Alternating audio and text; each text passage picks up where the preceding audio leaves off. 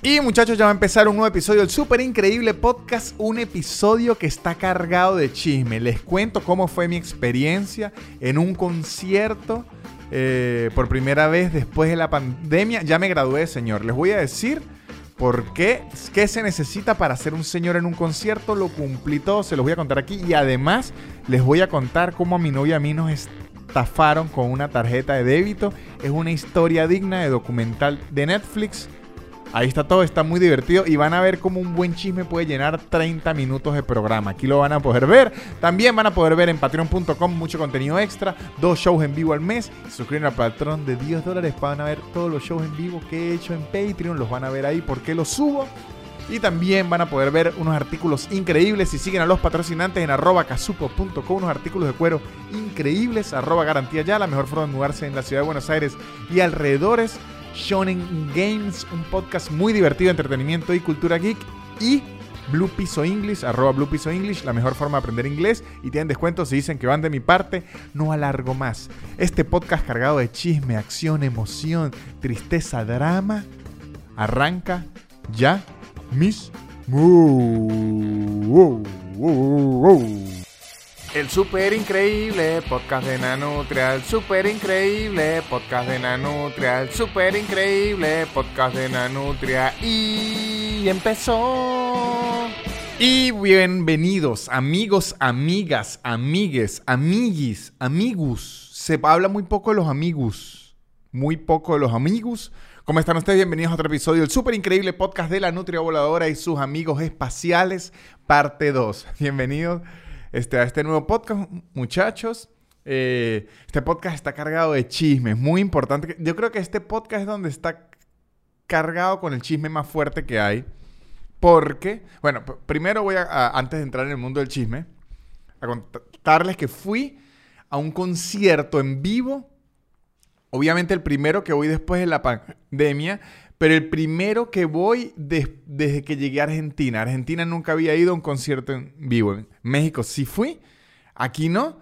Y lo que descubrí yendo a este concierto en vivo fui al concierto de Elegante, un como un cumbiero trapero que está muy de moda aquí en Argentina. Descubrí una sola cosa con este concierto, muchachos, y es que yo ya soy un señor. Ya definitivamente yo soy un señor comprobadísimo. ¿Por qué? Les voy a dar las razones por las que ya soy oficialmente un señor.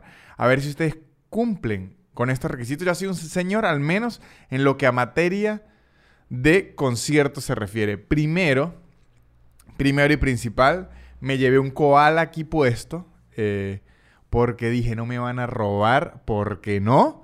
Estos jóvenes de ahora no se van a aprovechar de mí. A mí que me han robado tantos celulares en la vida, dijo, prefiero verme como un turista y como un loco a que me roben. Entonces me llevé un koala bien ajustado aquí, una mierda que me apretara hasta el pecho, pero yo digo, que me metan un tiro antes de matarme porque es que no se van a llevar. Entonces me llevé un koala. Eso es lo primero que me hace, señor. Lo segundo es que de las cosas antes de ir al concierto, lo que pregunté es, ah, pero es sentado de pie, porque si es de pie, no voy. Era sentado. Fueron en un estadio aquí se llama el Movistar Arena, un estadio que utiliza mucho para hacer eventos, para hacer boxeo, un estadio muy, muy bueno, que por cierto ya se presentó George Harris, que muy pocos comediantes, casi ningún comediante argentino puede hacer el Movistar Arena y el señor George Harris lo hizo. Así que un aplauso para el gran señor George. Este, no pude ir a verlo cuando se presentó aquí porque yo estaba de gira y ahorita voy por un estadio más grande que es el Luna Park, que menos comediantes en Argentina lo han hecho. Lucas y Lucho lo hicieron una vez. No sé si otro comediante argentino lo haya hecho y el señor George lo va a hacer en agosto del 2022. Espero poder estar aquí en Buenos Aires porque George es de las personas que más risa me da en vivo de la tierra. Yo ido a su show y me duele la barriga de la risa.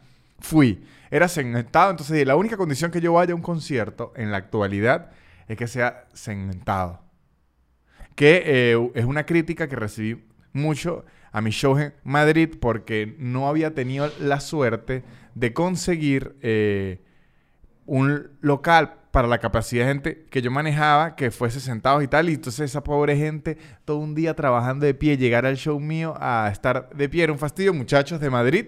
Si aún no han comprado las entradas para el show porque tienen miedo a estar de pie, tranquilos. Ahora es en un teatrico, sentados con la comodidad que se merecen. Que no se vayan a quitar los zapatos, tampoco no sean desgraciados. Ok, entonces hoy he sentado perfecto. Fui al concierto. Me alegré porque aunque ya aquí se pueden hacer eventos al 100% de la capacidad, este evento se vendió antes de ese reglamento.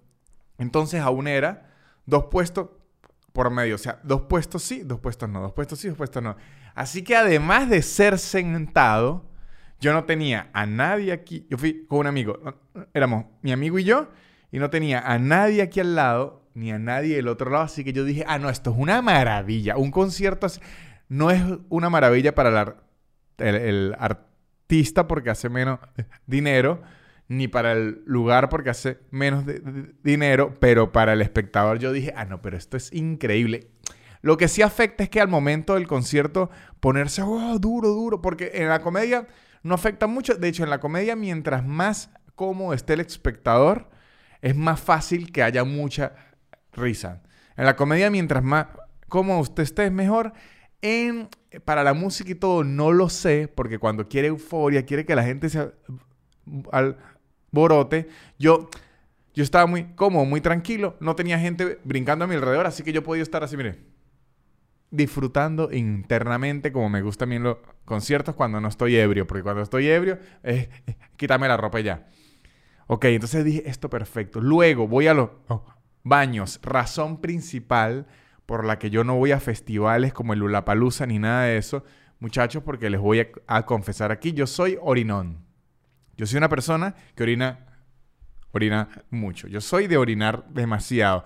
Y en los festivales y en los shows así, son como cuatro baños por cada cinco mil personas y la fila es larga. O sea, prácticamente yo, desde que me compro la... O sea, antes que me dé ganas de hacer pipí, ya tengo que meterme en la fila para que cuando me ya esté cerca y cuando termine volver a. Yo no disfruto el concierto, sino yo voy a estar en la fila del baño o si no me toca emborracharme lo suficiente como para que ya no me importe orinar por ahí, porque yo voy a confesarles aquí también que aunque yo era un orinón de el calle a diestra y siniestra de mis 25 años hacia abajo, muchachos, yo como orinaba en la calle a 10, prácticamente a las 2 de la tarde, un baño al lado, orinaba en la calle sin en temor, he decidido ser un ciudadano más civilizado. Otra de, las cosas que me caracteriza por ser un señor, he decidido ser mucho más civilizado y ahora, a menos que sea estrictamente necesario,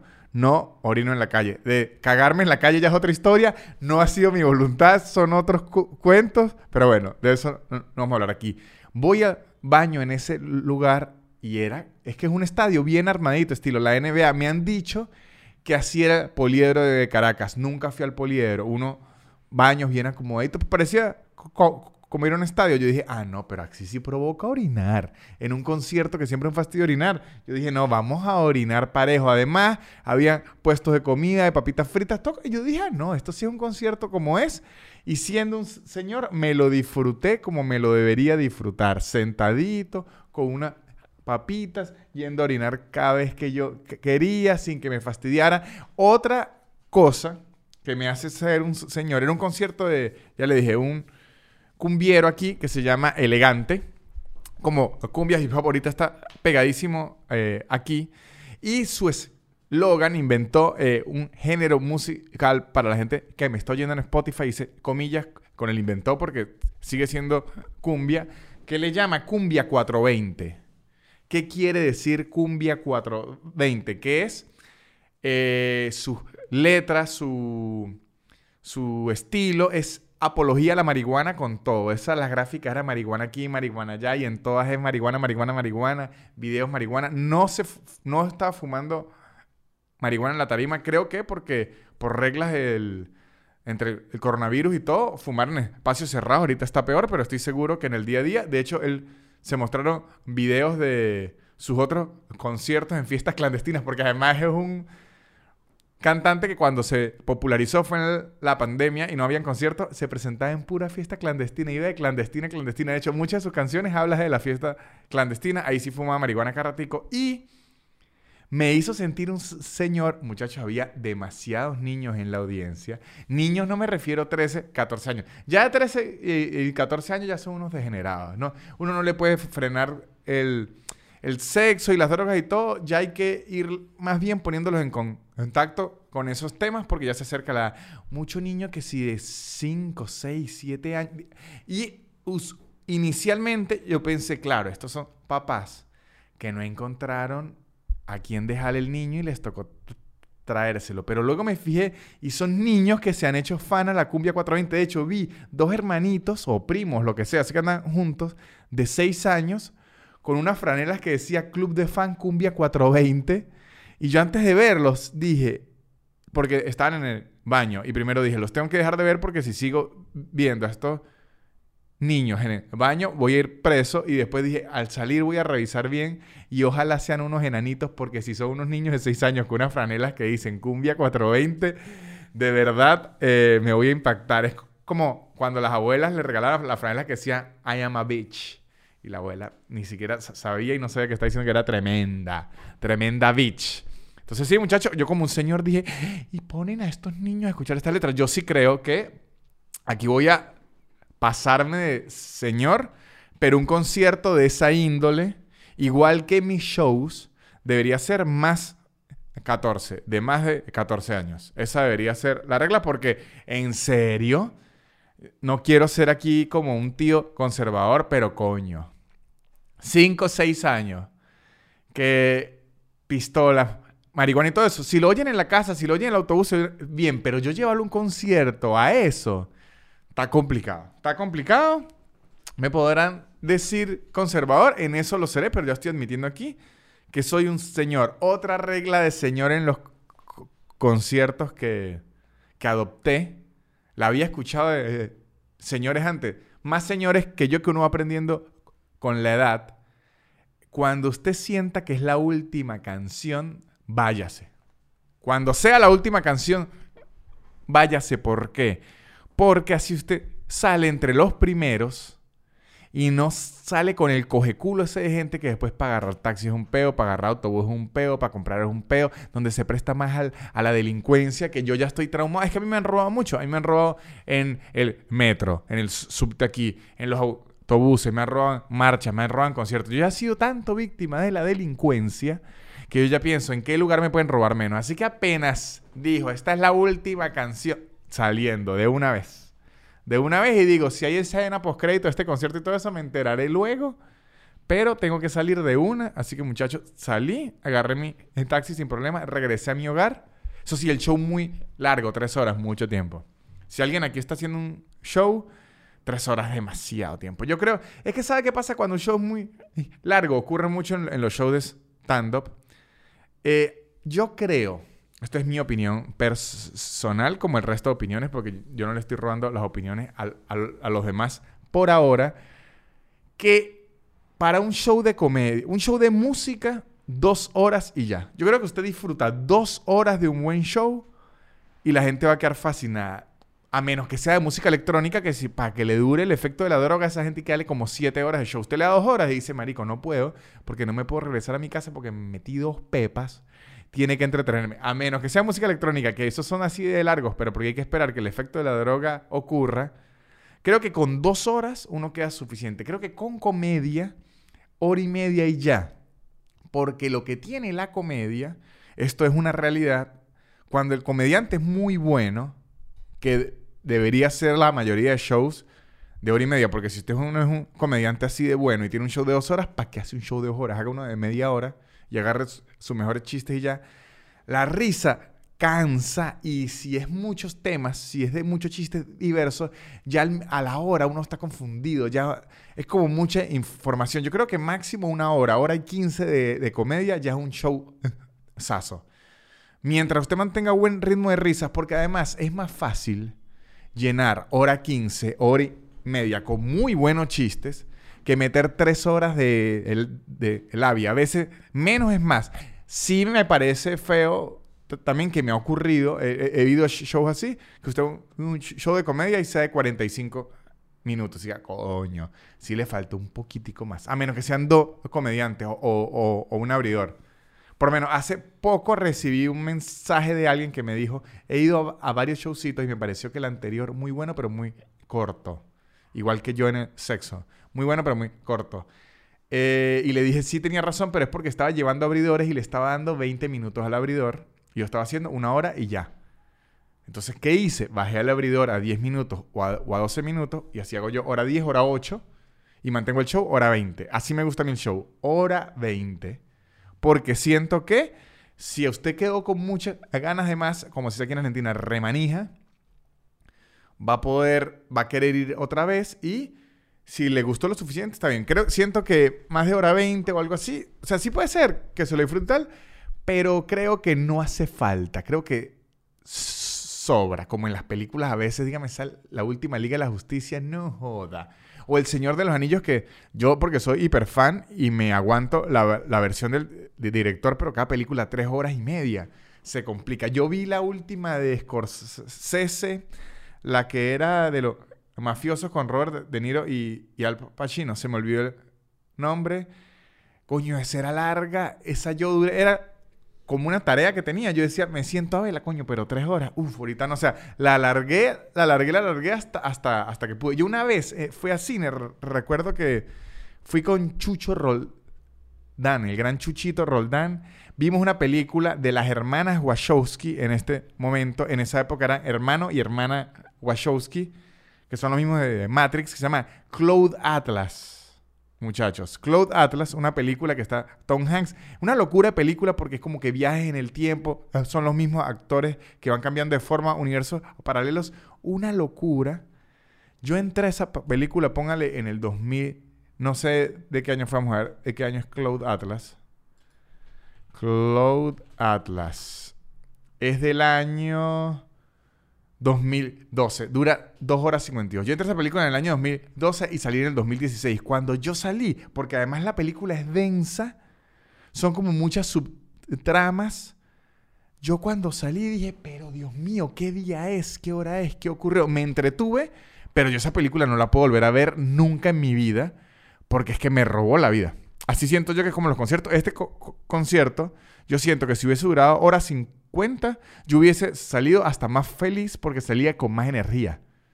Eh, creo que tres horas no es mucho y se los digo, le doy este consejo de una vez eh, a mis amigos que se quieren dedicar al teatro, al mundo de los shows en vivo, comediantes, magos, músicos o lo que sea, no intenten llenar, o sea, si ustedes quieren hacer hora y media de show por simplemente llenar hora y media de show y lo quieren rellenar con lo que sea, no lo hagan. Es mejor que hagan un show más conciso, pero de contenido bueno o de contenido entretenido que tenga la gente arriba y se puede buscar un abridor, un opener, incluso si músico, se busca un comediante que le abra, otro músico que, le abra. Eh, eso, ya se dejó hacer, pero antes, en los 70, en, en los 80, los músicos utilizaban comediantes abridores y funcionaba sin problema. Una banda abridora, un cantautor abridor, porque eh, es mejor disfrutar del lomito a que me estén rellenando eso ya con algo que no, no hace falta. Porque mucha gente lo que quiere llenar el tiempo es como para decir, no, yo tengo un, show de tres horas, pero ajá, tiene que ser un show bueno. De hecho, si eh, los especiales de, de comedia de Netflix o de HBO cuando los vean, muy pocos duran más de una hora. Sus shows en vivo de esos comediantes probablemente sean de hora y media, hora cuarenta, y ellos los hacen así y luego en edición le vuelven a picar para que quede más lomito aún, porque en la casa, que hay tanta distracción, mantener la concentración de la gente es mucho más complejo. Este, entonces, bueno, muchachos, Ahí están, esos son las, los datos que me hicieron ver que yo soy un señor. Ahora, yo cada vez que vaya a un concierto voy a pedir, ¿ese concierto está apto para señores? Eso, es lo que hay que preguntar. Cuando dicen concierto apto, apto para señores, ¿qué tiene? Sillas. Muy bien, check. ¿Qué tiene? baños que no parezcan de gasolinería, muy bien. Tienen eh, comidas, muy bien. Y, tienen, eh, pueden usar koalas y no los van a robar, excelente. Si cumple esas condiciones, está perfecto. Y creo que nada más va a estar perfecto. Ya venimos con el chisme. El chisme de la estafa de este programa ya viene justo, justo después de esta publicidad. Muchachos, y hablando de ser señores en un concierto, si van a guardar las cosas, ¿en dónde las van a guardar? Si no, bueno, casupo.co, casupo.co tiene billeteras, tiene morrales, unos morrales increíbles, tiene koalas, unos koalas como italianos muy eh, elegantes, que por cierto, yo me llevé el koala casupo.co, que de verdad es muy elegante, es muy fino, pero era demasiado elegante para un concierto de cumbias. Y yo dije, perfecto, tengo mi koala que parezca un italiano, va a ser que no me roben porque me protejo, pero probablemente va a ser que me violen en el baño porque si me agarran tres cumbieros con este koala italiano de cuero increíble, me va a reventar. Pero Casupo tiene otros artículos, tiene eh, libretas, muchachos, tiene tapabocas aún para que la gente no crean que esta pandemia se fue. Esto va a quedar como año y medio más cuidándonos poco a poco. Y Casupo.co tiene unos precios increíbles y unos artículos increíbles. Además que llegó mucha mercancía nueva. Para los que no han chismeado, métanse en arroba casupo.co. Si ustedes se van a mudar en la ciudad de Buenos Aires o alrededores y dicen de qué forma me mudo, cómo es más fácil, pues van a buscar arroba garantía ya, porque ellos le dan un seguro de caución y la garantía que lo piden en todos los departamentos o las viviendas aquí en Argentina y además le va a ayudar a buscar inmobiliarias, a visitar departamentos, lo va a dejar pagar en cuotas y lo va a dejar pagar con descuento. Todo esto en arroba garantía ya. Y si ustedes se quieren entretener, quieren aprender del mundo geek, quieren aprender el mundo de los videojuegos, quieren divertirse, quieren pasar el rato, van a buscar en YouTube Shonen Games. Van a buscar en YouTube Shonen Games que es un podcast muy divertido de las consolas y la cultura geek, que da información muy divertida, muy importante y además información revisada con muy buena narración. Todo esto en Shonen Games, búsquenlo en YouTube y si quieren aprender inglés. Quieren mejorar su inglés, quieren perfeccionar su inglés, se sienten oxidados en su inglés y quieren mejorarlo, quieren empezar a buscar trabajo en inglés, ¿qué van a hacer? Van a buscar arroba blue, blue piso English, blue con B chica, y ahí van a hacer su curso, en su tiempo, en su espacio, en su nivel, cuando quiera, sin aplicaciones raras, con distintos medios de pago, con unas profesoras muy atentas, muy divertidas. Todo esto en arroba blue piso English, blue con B chica. Volvemos a nuestro episodio. Ah, muchachos, después de esa bella publicidad es que viene el momento que le estaba diciendo que me tiene hasta emocionado, que viene el momento del chisme. Es más, debería ser como una sección estilo las de antes, como, como merenguito es momento del chisme, ¿qué? Momento del chisme, ¿qué llega? Momento del chisme, ¿qué llega? El momento del chisme, el momento del chisme, eh, eh, el momento del chisme, eh, eh, el momento del chisme, momento del chisme, momento del chisme, sí, momento del chisme, no, momento del chisme, sí, momento del chisme, no, y hasta abajo el chisme. Un buen merenguito que me lo haga Miguel Molly ahí, como la canción de Pepas de Miguel Molly que me tiene loco. Bueno, ¿qué ocurrió, muchachos? ¿Qué pasó? ¿Qué pasó? La semana pasada, mi novia y yo fuimos víctimas de una estafa.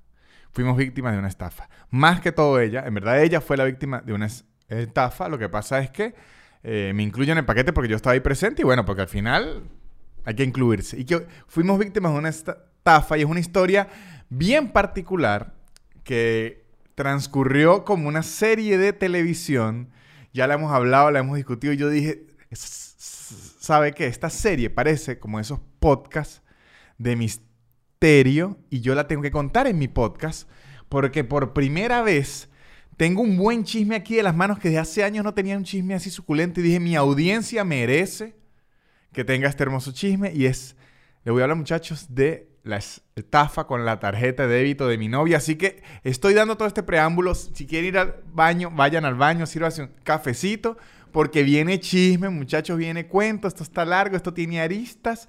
Vayan sacando una hoja, noten quién creen que es el culpable, quién cree que es el inocente, porque esto pica y se extiende. Tiene de todo, tiene de todo. Esto ya está. Es más, voy a guardar este archivo porque esto lo voy a, a cortar y se lo voy a dar a Netflix para que venga ya la serie de la estafa de la tarjeta de crédito. Para la cuarta temporada de La Casa de Papel, yo obviamente voy a llamarme San Cristóbal. Ya tengo ahí, no, Ya, si se vende esto, me meto yo en la cuarta temporada de La Casa de Papel y me llamo San Cristóbal. Perfecto. Les cuento. Mi novia y yo, mi novia y yo, fuimos a cenar un día miércoles. El día miércoles de la semana pasada. Fuimos a cenar a un lugar. La cena está bien rica, un lugar cerca de la casa. Fuimos a cenar, todo perfecto. Cenamos muy bien. Dejamos la propina. Yo suelo dejar una propina del 10%. Está todo muy bien. La propina la dejé en efectivo. Toda esta data es muy importante. Se pagó con tarjeta de débito. Yo le dije a ella que si podía pagar con la tarjeta de ella y yo dejé la propina con efectivo. Eso es lo que ocurrió está esta información. La cena perfecta y no hubo ningún problema. Nos regresamos a la casa y dijimos, qué maldito cerdo somos comiendo en la calle un miércoles. Pero la verdad es que como yo grabo el podcast aquí, hago mis cosas aquí, me la paso toda la semana metido en la casa, a veces necesito salir, muchachos, porque antes yo amaba estar en la casa, pero con la pandemia me saturé de estar encerrado en la casa y dije, coño, vamos a salir. Ella sí trabaja afuera, entonces no tiene como tanto esa necesidad, pero a quien no le gusta la comida de la calle, que por cierto, añadiéndolo aquí, mi papá de niño siempre nos hizo creer que a él no le gustaba cenar en la calle. Entonces, por eso mi familia y yo casi nunca cenamos en la calle y yo de niño siempre reí, no es que mi papá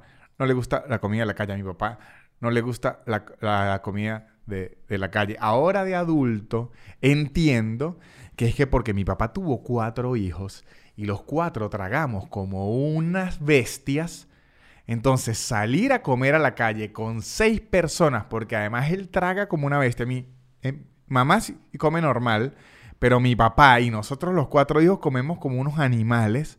Obviamente se le iba el sueldo de cinco meses en una sola salida y él optó por decir, a mí no me gusta la comida en la calle. ¿Cuántas veces habrá ido a, comer en secreto?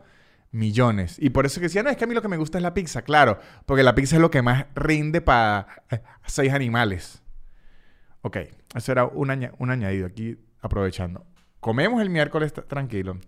Al día siguiente, el jueves, esto es el jueves, ocurrió el, miércoles.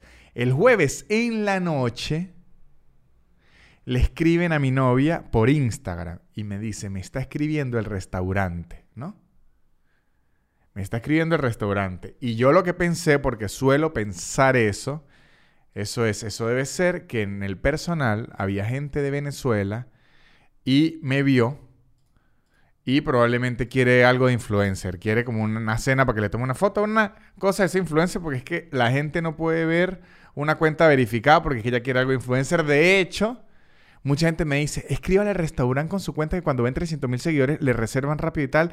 A veces resulta eh, contraproducente porque la gente al ver que uno tiene muchos seguidores y ya la gente del restaurante dice, ay no, este va a pedir es por, por canje, que quiere hacerme publicidad y no me va a pagar mejor ni le contesto. Así que yo nunca uso mis seguidores ni mi cuenta verificada para nada. Entonces le escriben a ella y ella dice, claro, esto seguro es que, le van a, sacar un canje. Ella le, contesta y le dicen, el restaurante, le dice que se le quedó la tarjeta de débito y su identificación en el restaurante. Ella dijo, ay, coño, no se había dado cuenta.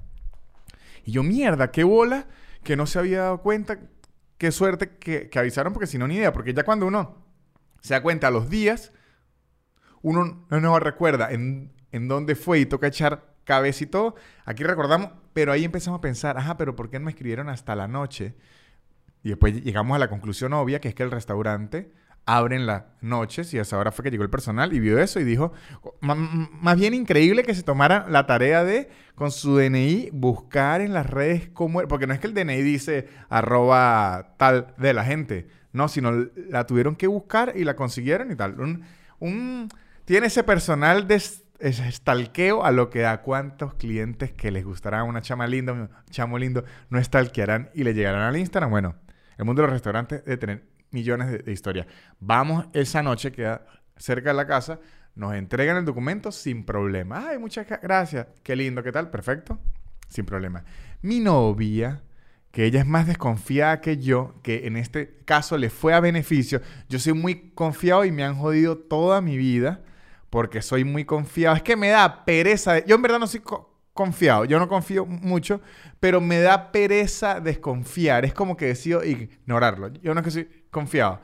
es que decido ignorar esas cosas porque no puedo estar pensando en eso. Ella decide revisar su cuenta de banco y ve unas compras raras en una aplicación de, delivery. Vi unas compras raras, pero nosotros, la verdad, sí solemos comprar mucho por delivery y a veces ocurre mucho que las cosas aparecen en la cuenta no el momento que se compran, sino después. Entonces como que no fue nada raro. Dijo, ah, quién sabe, ¿no? Al día siguiente, en la mañana, ella decide con más tranquilidad y no desde la aplicación del banco, sino desde la página del banco, meterse a ver qué había aparecido y cuál fue nuestra sorpresa. Que no aparecían solo las compras raras de la noche anterior, sino habían unas compras nuevas en la mañana en la misma aplicación de delivery y además como caras. Y mi novia empieza a revisar, a revisar, a revisar y hubo, aquí es que empieza muchachos el misterio. Aparece la compra que hicimos nosotros en el restaurante, el pago de nuestra comida. Luego aparecen dos cobros más y luego aparece otra compra en ese mismo restaurante. Alguien pagó algo más en ese restaurante luego de eso.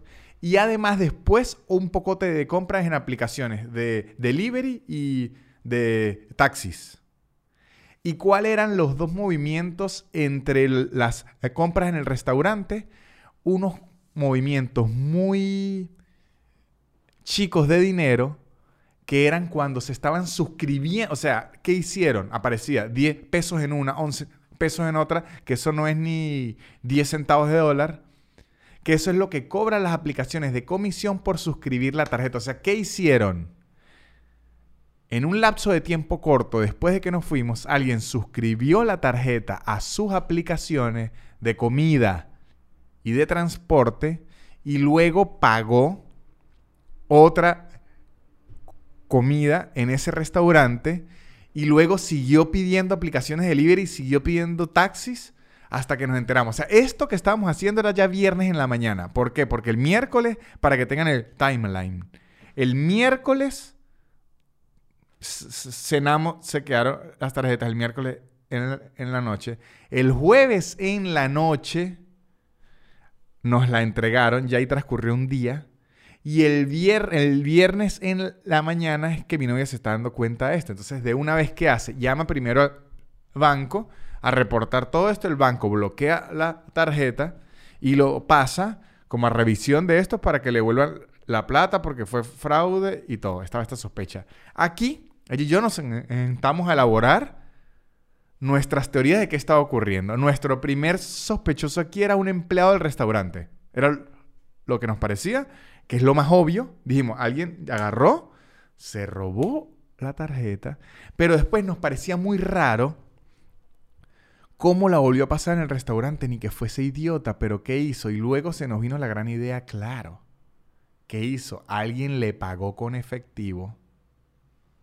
Él agarró ese efectivo, pagó con la tarjeta y lo utilizó como cajero automático. Decimos, listo, fue alguien de restaurante. Viernes en la noche, que es que abre, nos fuimos. Nos fuimos de nuevo para allá. Todo esto tuvimos la suerte de que quedaba cerca de la casa porque si no nos íbamos a gastar casi que la misma cantidad de plata ir y viniendo, quedaba cerca de la casa. Aquí ya mi novia tenía reportado en gastos 15 mil pesos. Esa persona en dos días o día y medio ya se había bajado 15 mil pesos de la tarjeta que para que tengan en contexto cuántos son 15 mil pesos, en dinero real son casi 100 dólares. Casi 100 dólares. ¿Y por qué digo en dinero real? Porque en Argentina rinde mucho más. 15 mil pesos en Argentina es muchísimo dinero. Para que entren en contexto también, comprar en McDonald's cuesta como 850 pesos. O sea que usted se podía comprar fácilmente como 25 Big Macs con la cantidad de plata que le habían sacado en día y medio.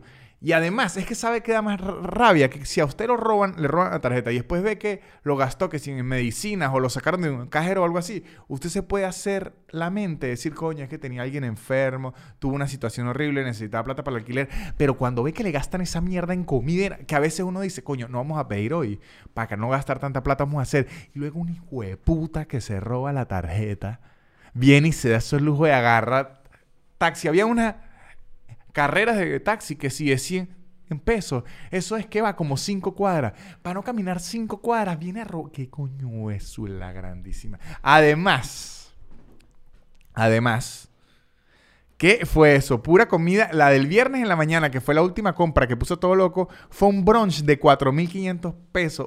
Ni la reina Isabel viene aquí se da un brunch de 4.500 pesos. Usted dijo, ¿sabe qué? Es viernes y el cuerpo lo sabe. Voy a atenderme como me merezco. Ocurrió todo esto. El viernes, ¿qué hacemos? Nos aproximamos al lugar llenos ya de ira. Llenos de ira que de hecho, aquí abajo, eh, antes de ir habíamos practicado los discursos y hacia dónde ir, las tangentes. Yo dije, yo me voy a quedar muy callado y tal, pero si necesita ayuda, entra. O sea, habíamos cuadrado. Si le dicen esto, responde esto. Si le dice esto, responde. Lo teníamos ya, o sea, teníamos la denuncia armada. Vamos al lugar, nos atiende la encargada del lugar de entrada, negó todo. No, no, eso no ocurre aquí, no ocurre, no ocurre, no ocurre aquí. Cuando a usted le niegan todo eso, se va llenando de ira. Es como cuando usted está discutiendo con alguien, esto le ocurre sobre todo a las mujeres, nunca lo hagan porque es horrible, que en vez de, manejar el argumento de la persona, dice, esta está loca o este, este está loco, uno la pierde más porque está diciendo, pero oiga mi la Ok. Entonces, que uno empieza a decir, no, no, no, no, no, no, ¿qué hago yo? Digo, voy a hacer una estrategia que funciona mucho en básquet a la hora de penetrar, que es, vamos a cambiar el ritmo. Vamos lento y luego vamos rápido de nuevo para que la defensa no pueda marcarnos. Entonces yo respiro. Ahí mi novia está dándole, muchachos, el venezolano activó la Glejibarra, activó la forma de peo al 100. ¿Sabe cuando usted ve actitud? Eso se ve mucho en, Venezuela, muchachos, que usted ve a alguien y usted dice, esta persona va a formar peo. Y más ¿Sabe lo sabroso que es ir a formar peo con las pruebas? De hecho, mi novia allí iba hasta emocionada porque decía, Diosito, gracias, al fin tengo un peo aquí para armar bien armado. Ella va a ser que tenía tiempo sin armar un buen peo y se fue. Entonces ella estaba actitud de peo y como ella estaba en ese peo, a mí me dio tiempo de rastrear mejor. Ojo, es importante aquí, no quiero robarme el protagonismo de la historia. Yo aquí soy un actor secundario, pero les estoy narrando la película a través de mí. Ella está ahí formando ese peo, no joda. ¿Cómo que no? Que fue ahí. Ni bien no joda. Casi de una vez, de una vez, de una vez. Y yo veo que un tipo en la tienda está oyendo todo, ¿no? Está oyendo todo, está oyendo todo así. Yo dije, ok, este tipo es alguien aquí en la tienda eh, era un tipo que no tenía uniforme de tienda ni nada, pero yo dije, este tipo es alguien aquí en la tienda o un chismoso demasiado descarado porque el tipo hasta se quitó los audífonos y se recostó. Entonces de repente, mi novia está así, entonces veo que el tipo intercede y era el gerente. Estamos hablando con la encargada y este era el gerente y ya habíamos llamado la atención del gerente. Y dije, perfecto. Entonces mi novia le empieza a decir, le empieza a decir y lo que le decíamos era, ¿por qué hay otra compra en este restaurante que no fuimos nosotros? Eso demuestra que usaron la tarjeta aquí. Y la encargada decía, a veces se hace el cobro doble, eso es normal. Y yo dije, ay, qué casualidad que se hizo el cobro doble y después alguien pidió un brunch de 4.500 pesos. Entonces empezamos y dijimos, además no es cobro doble porque los montos son diferentes. Fueron dos cenas completamente diferentes. Bueno, ahí empezó a evaluar, evaluar, evaluar. Cuando el gerente entre la forma de peo, porque el gerente no estaba entendiendo bien cuál era el peo, el gerente creía que simplemente había cobrado de más. Cuando él logra entender entre la forma de peo, lo que pasa es que yo entiendo por qué mi novia nunca le bajó a la forma de peo, porque es que cuando usted está formando peo y baja las defensas, se le pueden encimar. Entonces ella dijo, a mí no se me enciman, se fue con todo. Yo creo que ya está preparada a entrarse a, coñazos. Entonces, cuando el tipo entiende bien qué ocurrió, lo primero que hizo fue meter las manos por la en, encargada. Y él dice, ok, ella no fue. Ella no fue. Debe ser que la persona que tiene más tiempo ahí y que arriesgaría menos su trabajo por esa cantidad, porque aunque 15 mil pesos es mucha plata, para perder un trabajo en muchos años, no es una cantidad que en alguien inteligente lo arriesgaría.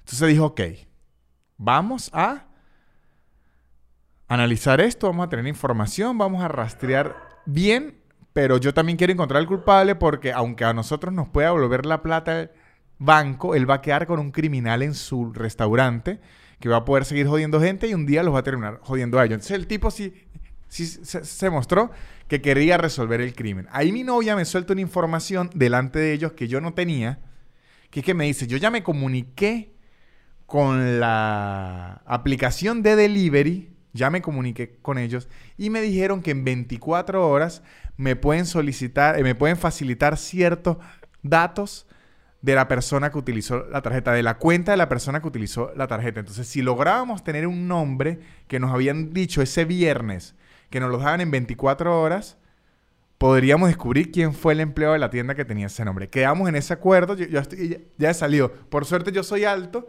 y mientras todos hablan, yo mira como bobo así, ok, ok, esto está bueno, esto, está bueno, esto, anda bueno. Entonces quedamos. Se compartieron los números ahí y ya quedamos a la expectativa de esperar que esta aplicación nos diera la información para poder llevarla al restaurante y atrapar al culpable, muchachos. Entonces aquí pasa el tiempo, llega el sábado. Ya estamos en el día sábado esperando la información de la aplicación. A mi novia le escriben de la aplicación y le dicen que por problemas de seguridad y tal no pueden facilitar datos de las personas, que eso no se puede decir así, que tal, empieza, empieza una labia, labia, un tome y dame, tome y dame. Mi novia consigue un, el teléfono de ellos para llamarlo y que bueno, vamos a hablarlo. Por suerte, y aquí está una de las cosas más mágicas de este cuento, la persona con la que ella iba a hablar, que ya le estaban diciendo de entrada que esa información no la podían dar, por suerte era otra venezolana. ¿Y qué ocurrió? Porque está en altavoz y yo lo vi en su voz. Ocurrió, muchachos, la ayuda venezolana inmediata. Cuando esta muchacha venezolana escuchó eso, yo le sentí en su corazón.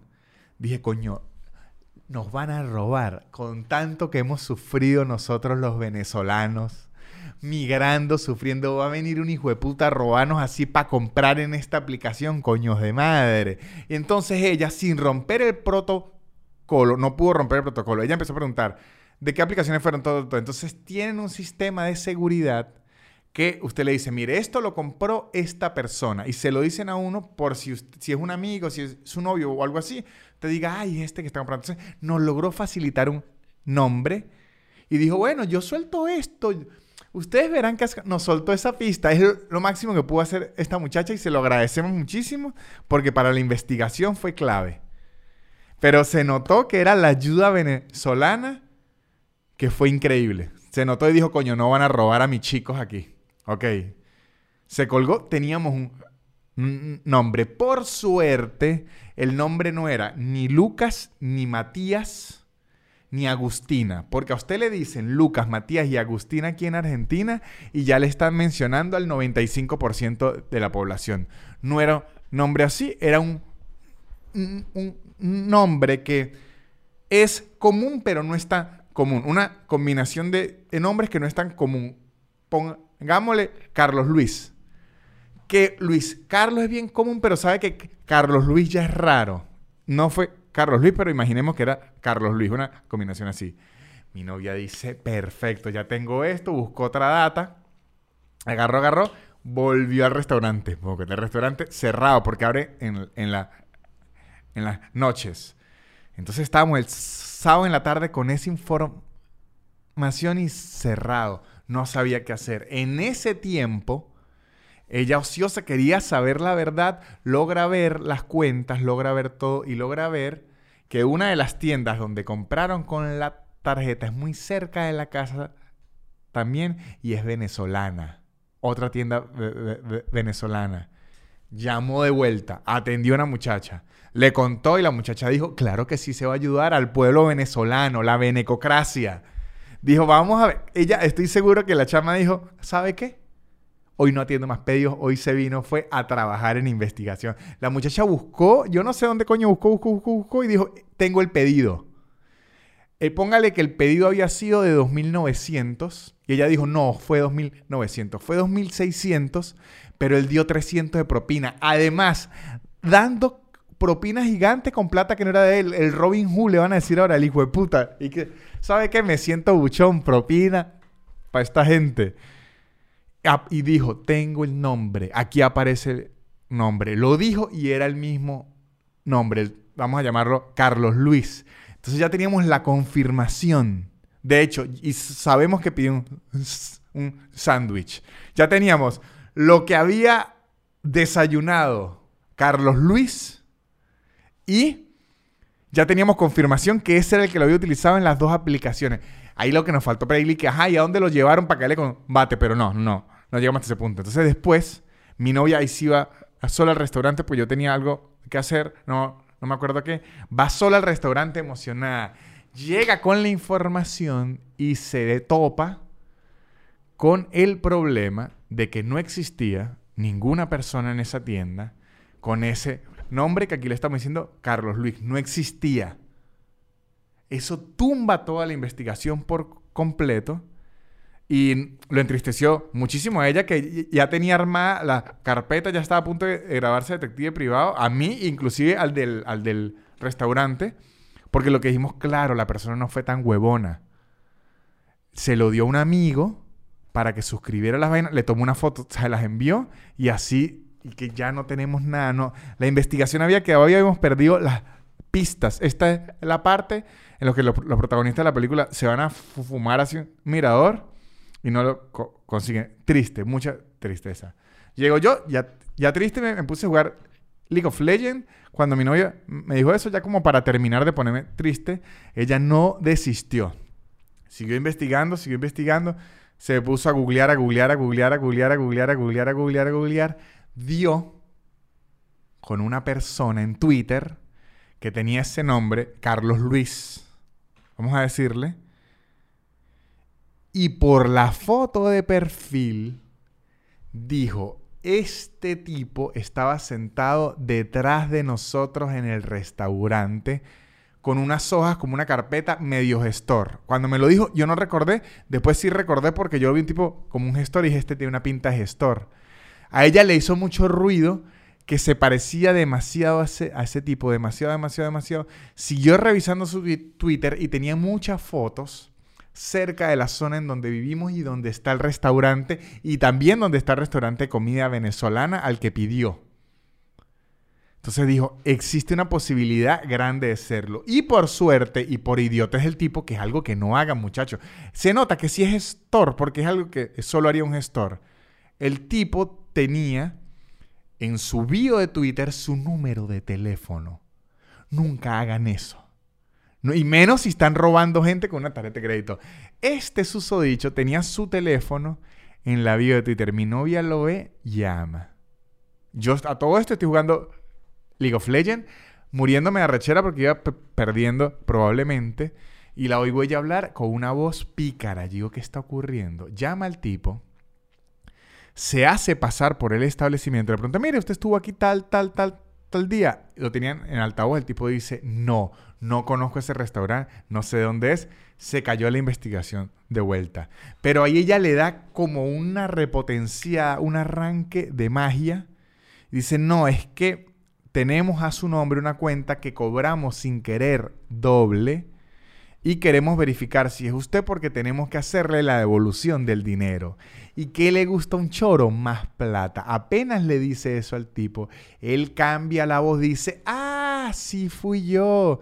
Sí fui yo, yo fui el miércoles, es que no me acordaba qué día era. Y claro, el lugar ese, claro que me acuerdo. ¿Cómo no me voy a acordar? El lugar de. Empieza a decir a ese tipo, mi novia ahí entra como en locura que dice este fue, pero no supo qué decirle. Entró en nervio y dijo, bueno, vamos a verificar esto bien. Yo voy a hablar con mi jefe y le voy a devolver la llamada para ver de qué forma le reintegramos el dinero. Cuelga. De hecho, no dijo reintegrar, no dijo nada de eso, que esa fue mi única crítica a esta investigación excelsa, que yo le dije, le faltó lenguaje contable, reintegrar, dar fecha, factura. Le faltó meterle lenguaje contable ahí, pero ok. Ay, mi novia, ¿qué haga? Entró en locura. Ay, este maldito fue. En locura y alegría al mismo tiempo. Locura de la rabia que la robaron y alegría de que lo encontró. Entonces, ok, sigo yo en lo mío aquí en la casa. Ya todo esto es sábado en la tarde-noche. Está ocurriendo. Ah, qué coño, qué ocurrió, qué ocurrió, qué ocurrió. Lo llama de nuevo. Ya no aguantó y le dijo, mira, maldito coño de madre. Y le empieza, la botó toda, se agarró toda la venezolanidad desde Bolívar hasta Franklin Virgües la metió en un frasquito y se lo soltó por, mira, maldito coño de tu madre, yo sé que me robaste la tarta. Empezó a decir, tenemos videos, tenemos pruebas, tenemos su número de teléfono, tenemos... Le empezó a decir todo, todo, todo, todo, todo, todo, todo. Ya lo estoy lo voy a denunciar a la policía. A todas estas, ustedes podrán decir, porque hasta yo lo dije, ¿por qué dijo eso? Se va a caer la investigación. Pero el tipo quedó tan abrumado que lo que respondió fue, ajá, bueno, ¿cómo arreglamos? Para que no lo denuncie. Ahí dijo, listo, este coño de madre fue. Y ahí le dijo de todo, lo cagó, le dijo, mire, esto va a ser denunciado la policía, va a ser todo, todo, todo, todo. Cuando el tipo estaba cagado, le colgó, págate y lo bloqueó. Lo bloqueó y listo, logramos obtener a nuestro criminal. ¿Qué ocurre aquí? Aquí es la parte ligeramente decepcionante del cuento. No se terminó denunciando a la policía. ¿Por qué? Porque como es una está en el punto de la cantidad, que es mucha plata para que le quiten a uno, pero no lo suficiente como para usted meterse en el peo de denuncias, porque además entra todo el peo para que la aplicación suelte la información de verdad, para que el restaurante se meta en ese, o sea, involucrar a mucha gente, porque a la hora de como de hacerlo denuncia legal, usted necesita como que las impresiones, las cosas, y no, o sea, si ya 50 mil pesos ya se meten en un SPO, pero 15 mil es simplemente como para morirse de la rechaza. Ya lo que sí se logró al menos es que le bloquearan la cuenta de la aplicación de comida, al menos. Se logró también que eh, se le va a ir a reintegrar la plata en unos días, me imagino que sí, 20 días hábiles por el banco se logró también que el tipo ahora en el restaurante está fichado y vetado. Lo tienen ahí fichadito. Y se logró que ahora el tipo quede con el miedo de que alguien que no sabe dónde vive, sabe dónde vive él, que tiene el número de teléfono, que supuestamente lo acusaron. O sea, ahí es la parte que medio decepciona, porque se descubrió el culpable, pero no se pudo hacer realmente justicia pero muchachos, lo que me entristeció de esto es que luego, analizando todas las pistas para plantear el, caso bien, esta es la parte del documental en donde vamos a ver qué ocurrió. Ah, importante decir, si le avisó al, restaurante que no haya sido uno de sus empleados, coño, para que no votaran a nadie por nada, pero sí se le dijo al restaurante que mire, alguien pasó una tarjeta de débito que no era de, de esa persona y ustedes la pasaron, eso sí estuvo mal. Aquí viene la parte de lo que ocurrió. Les voy a decir lo que ocurrió que revela un crimen que ahora me tiene hiper paranoico que yo no sabía que existía. Les voy a decir qué ocurrió. Imagínense aquí esto. Mi novio y yo llegamos al restaurante a, comer.